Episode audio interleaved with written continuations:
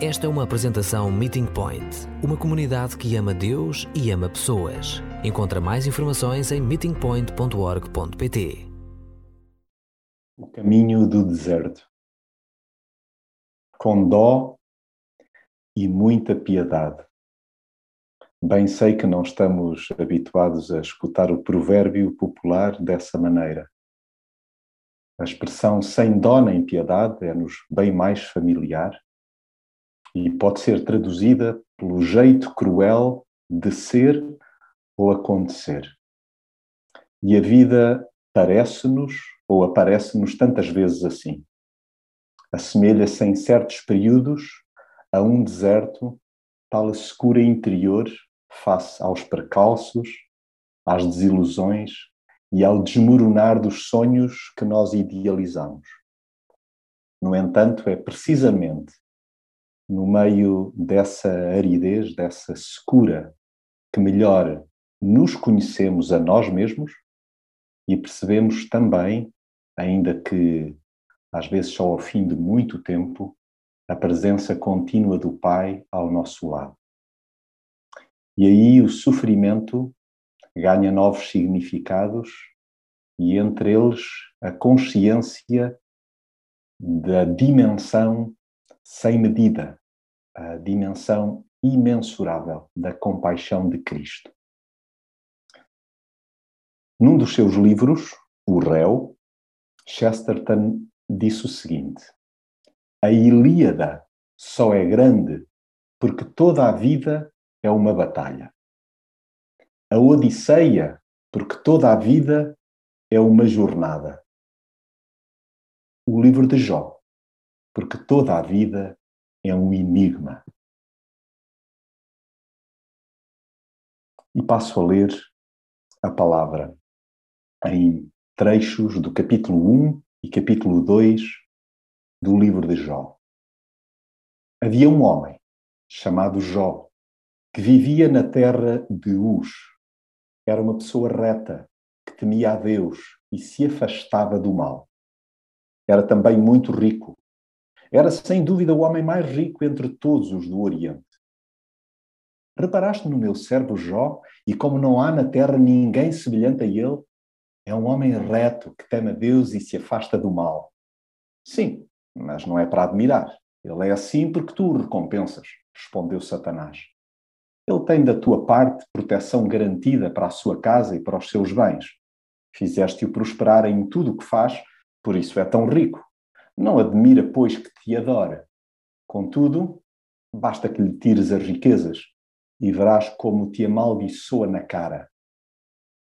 Um mensageiro veio correr à casa de Jó com esta notícia. Os teus bois estavam a lavrar e as jumentas a pastar ao lado, Chegaram os sabeus que caíram sobre os animais e mataram os guardadores. Só eu escapei. Ainda este não tinha acabado de falar quando chegou outro. Veio o fogo do céu sobre as ovelhas e os pastores todos. Só eu consegui escapar e vim logo trazer-te a notícia. Mal este tinha acabado de falar, eis que um terceiro chega Apareceram três bandos de caldeus que deram sobre os camelos e mataram os teus criados. Só eu escapei e consegui vir até aqui para te dar a notícia. Imediatamente após este, apareceu ainda o outro a dizer: Teus filhos e filhas estavam a fazer uma festa na casa do mais velho. Subitamente, levantou-se um forte vento do deserto que fez ruir a casa sobre os que lá estavam. Morrendo todos, só eu escapei. E então Jó levantou-se, rasgou a roupa que trazia e rapou o cabelo. Ficou profundamente abatido e prostrou-se no chão, na presença de Deus.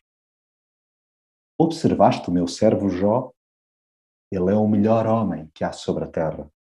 É uma pessoa reta que teme a Deus e se desvia de tudo o que é mal conservou a sua integridade mesmo depois de me teres persuadido a permitir que fosse ferido sem razão alguma. Pele por pele, replicou Satanás. Um indivíduo, um indivíduo dará tudo para salvar a sua própria vida. Ataca-lhe o corpo com doença e verás se não blasfema de ti sem vergonha. Podes fazer-lhe o que pretendes. Traz unicamente de lhe poupar a vida.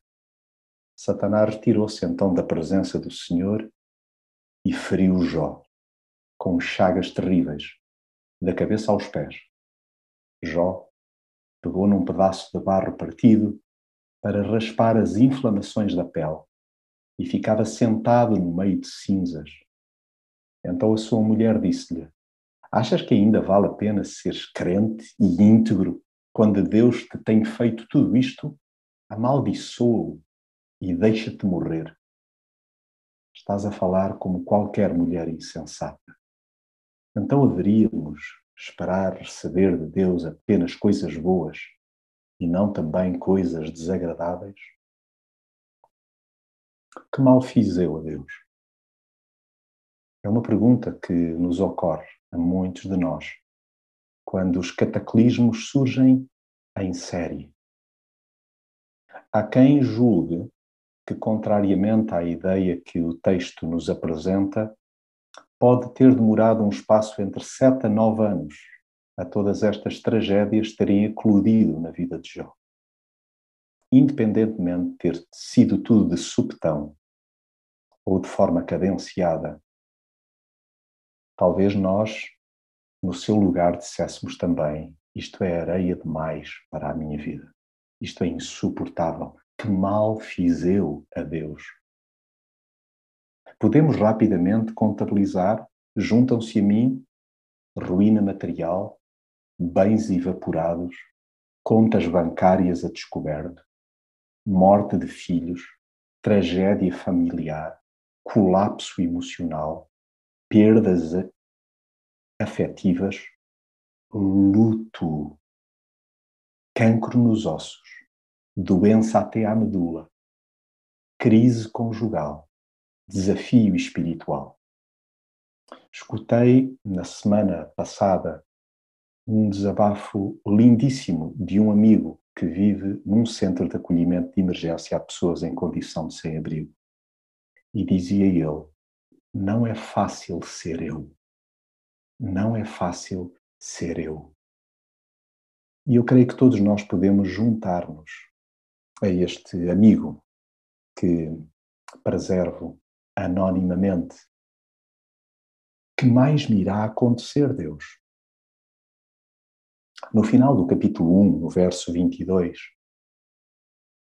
depois do primeiro susto brutal que varreu as finanças, o sustento de Jó,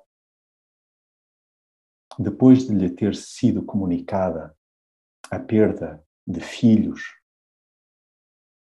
ele exclamou: Eu saí nu do ventre da minha mãe e nu hei de voltar ao seio da terra. Deus me deu, Deus me tirou. Que o Senhor seja louvado. Ele estava no meio do deserto. Confesso que isto é mais do que eu julgo que no seu lugar conseguiria dizer.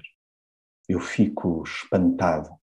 Perdoe-me a expressão, é uma gíria popular, mas com o cabedal, com o estofo de Jó. Chesterton dizia que esperança é esperar no desespero. Eu olho para Jó e parece-me este indivíduo que volta sempre para Deus e espera no desespero, como já hoje escutamos na palavra, mesmo quando já não havia esperança, Abraão creu. Há uma tradução de Romanos 4:18 na sua primeira parte que diz que Abraão creu contra a esperança tudo apontava para que, de facto, ele não cresce, mas ele decidiu depositar a sua esperança no desespero em Deus. Spurgeon dizia que a esperança é como uma estrela. Não é para ser vista no dia brilhante da prosperidade, mas para ser descoberta na noite da adversidade. Eu não sei se Jó, na verdade, na arrancada do seu deserto, tinha a noção do que o esperava, do quão duro seria. E acho que todos nós acabamos por, olhando para trás ou olhando para o momento presente, se particularmente escuro, se cheio de dificuldades, se com muitas pedras no caminho, talvez também nós não saibamos muito bem como navegar.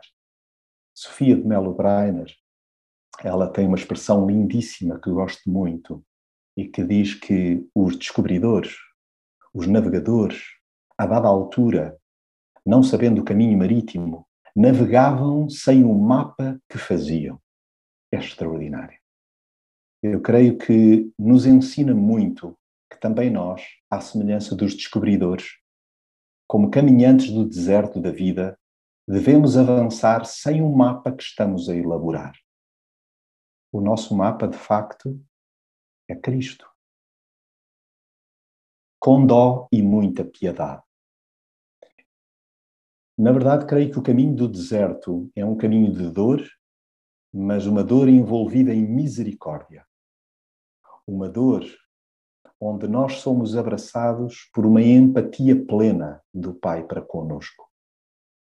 Aprendemos no capítulo 1 e 2 de Jó que gente honesta e de bom âmago também está sujeita ao sofrimento. Alguns de nós somos capazes de nos questionar, mas porquê eu? Porque somos humanos, porque somos gente.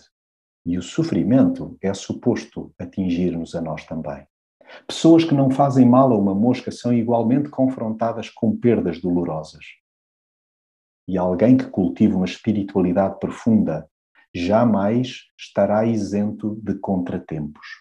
Nós não estamos a salvo, então, de dores e de sofrimento. Quem ama está também naturalmente exposto a dores profundas.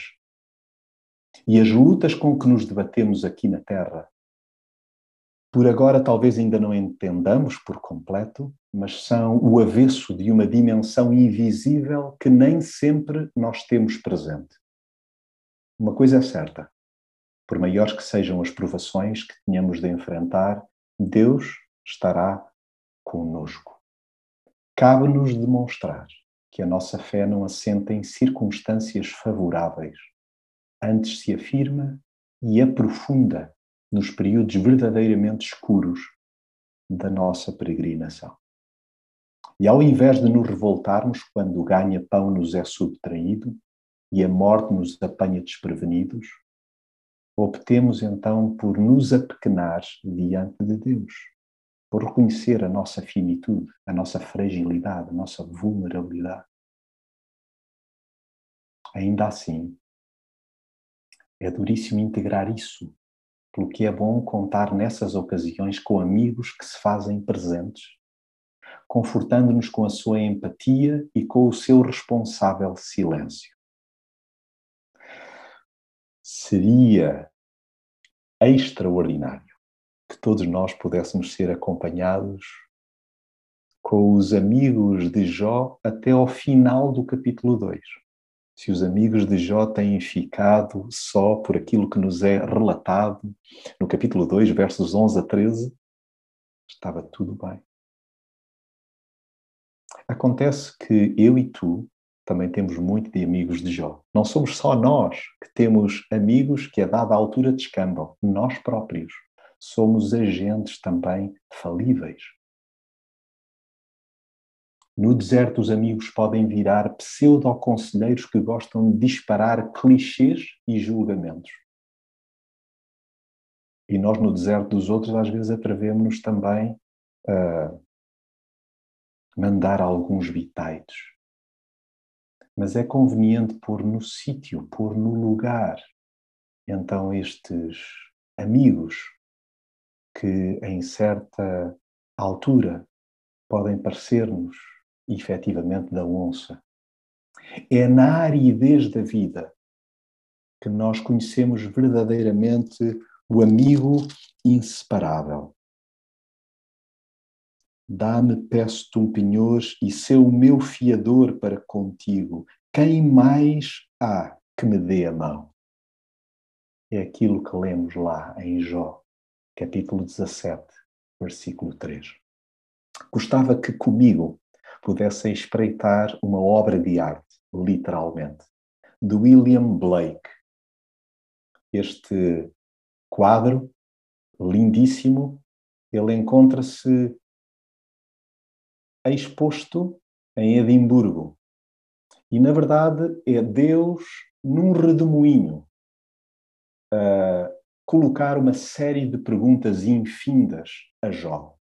Jó, de joelhos, prostrado, espantado, olhando para o alto, percebendo o mover do sobrenatural que está para lá de tudo aquilo que ele pudesse narrar, fica como que sem palavras. Não há argumentos diante da resposta inundada e embebida em perguntas da parte de Deus, que é Pai. E pedia que a imagem pudesse continuar diante de vós, para que se detenham nela. Este quadro, pintado a pena, tinta e aguarela sobre o lápis no papel, datado de 1803 a 1805, da obra de William Blake, é Jó confessando a sua presunção a Deus que responde, conforme já disse, do redemoinho. E creio que é interessante todos nós pensarmos nisto.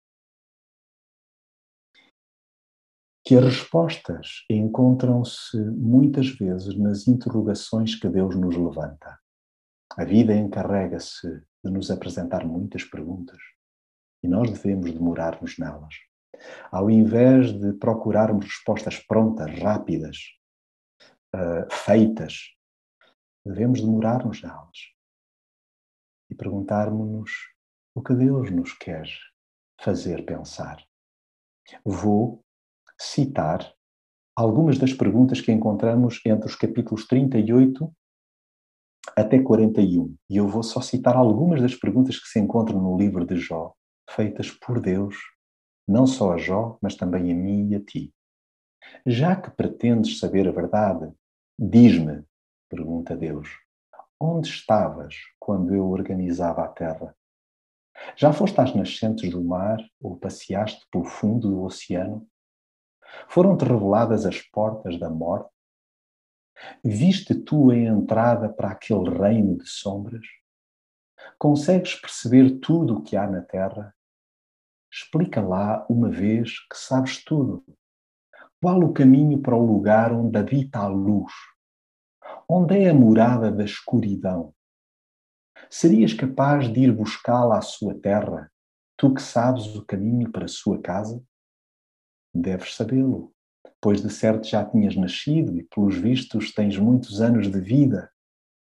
Qual é o pai que criou a chuva e fez nascer as gotas de orvalho? Qual é a mãe que deu à luz o gelo e a geada que cai do céu? Consegues fazer aparecer as constelações, cada uma na sua altura própria, e guiar a ursa maior com os seus filhos? És tu que mandas embora os relâmpagos? É a ti que eles respondem às tuas ordens? É extraordinário, porque diante deste churrilho de perguntas, como me sinto eu, como te sentes tu? Responde por mim pequenino. E no caminho do deserto, eu tenho muitas perguntas, mas desejo deter-me sobretudo nas que Deus me coloca. E Jó, no capítulo 42, o derradeiro do livro, no verso 5, diz assim: De facto, eu mal tinha ouvido falar de ti, mas agora vi-te com os meus próprios olhos.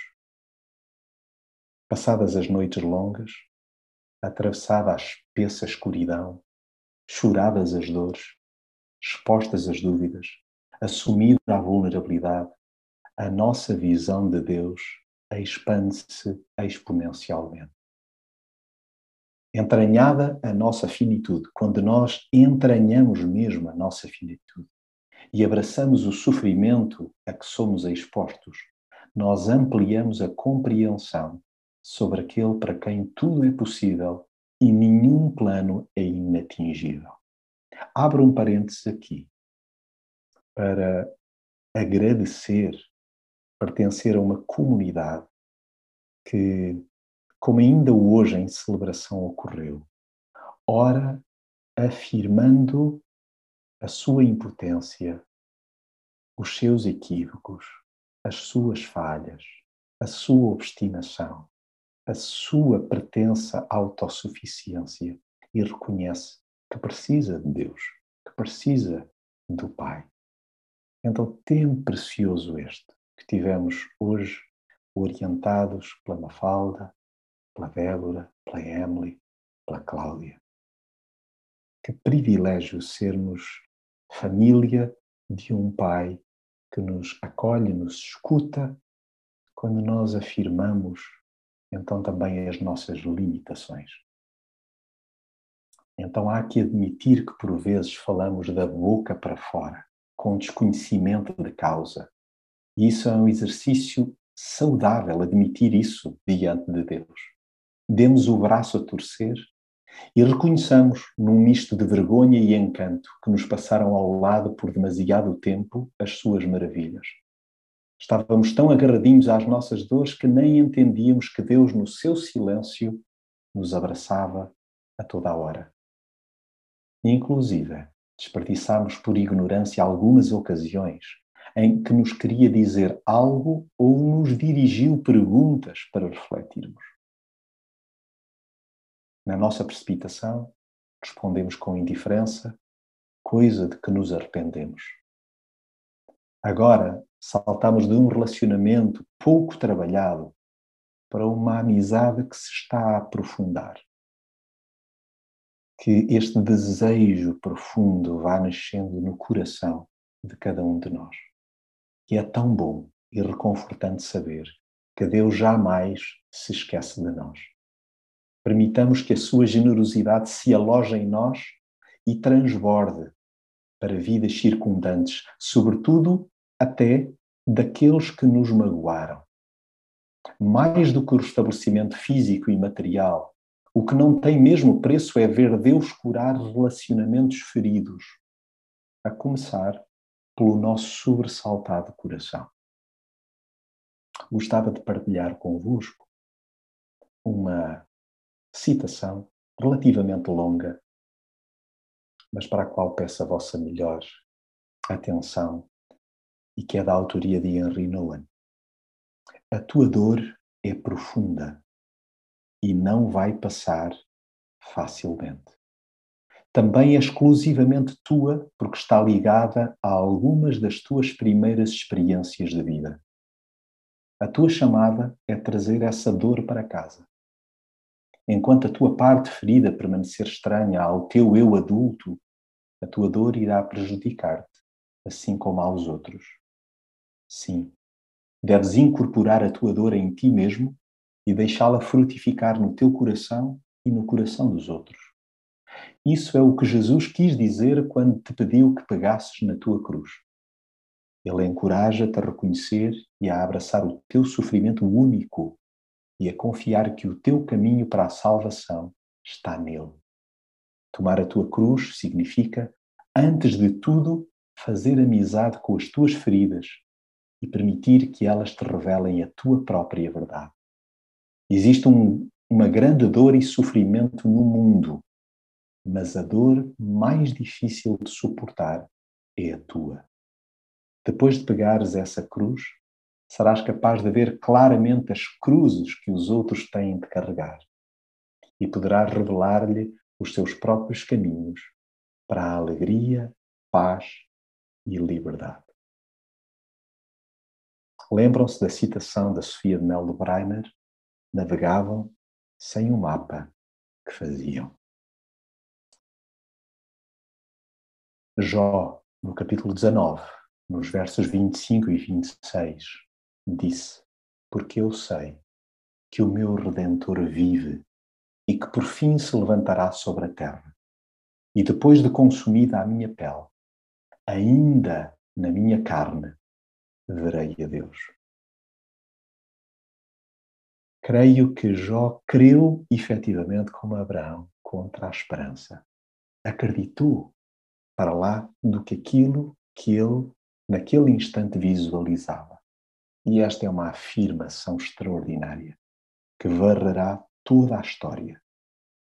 Sobretudo daqueles que, como está narrado em Isaías, creem que Cristo é que é o nosso paradigma, não Jó. Jó é um irmão que nos estimula o olhar para Cristo. E o relato em Isaías 53, versos 2 a 7, diz assim: O seu aspecto não tinha qualquer atrativo. Era desprezado e abandonado pelos homens, como alguém cheio de dores e habituado ao sofrimento, e para o qual se evita olhar. Era desprezado e tratado sem nenhuma consideração.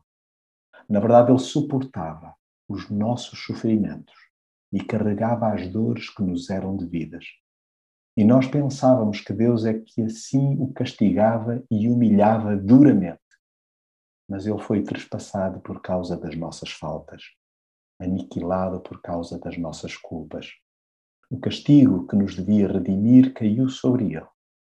Ele recebeu os golpes e nós fomos poupados.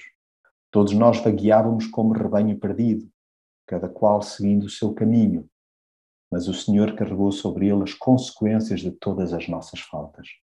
Foi vexado e humilhado, mas a sua boca não se abriu para protestar.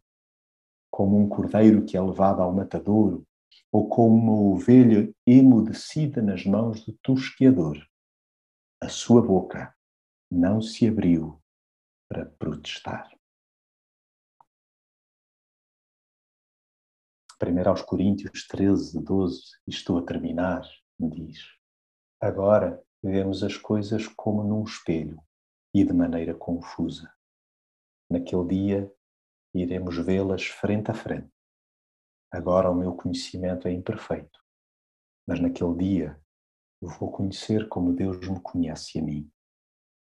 Em 1 João 3,2 é-nos dito, queridos amigos, Agora somos filhos de Deus. Mas aquilo que havemos de ser ainda não é totalmente claro. O que sabemos é que quando Jesus aparecer, havemos de ser iguais a Ele, porque havemos de o ver tal como Ele é.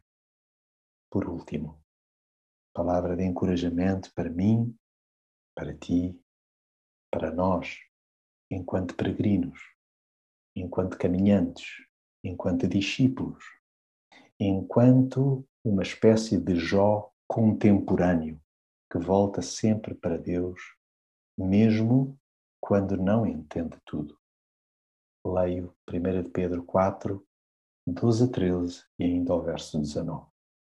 Queridos amigos, não fiquem perturbados com as duras provações que surgem no vosso meio, como se isso fosse uma coisa estranha.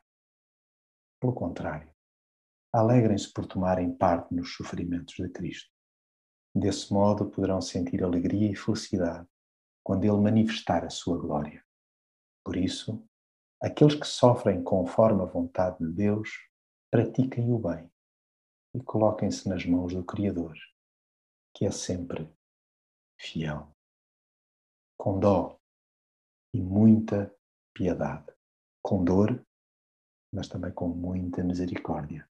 Vamos avançando pelo deserto, pelo caminho de Cristo, com os olhos postos num Pai que nos acompanha em permanência e ladeados por amigos que vão tentando estar lá, ao lado, de preferência em silêncio, cutucando-nos, estimulando-nos a deixarmos embalar pelo sussurro do Pai.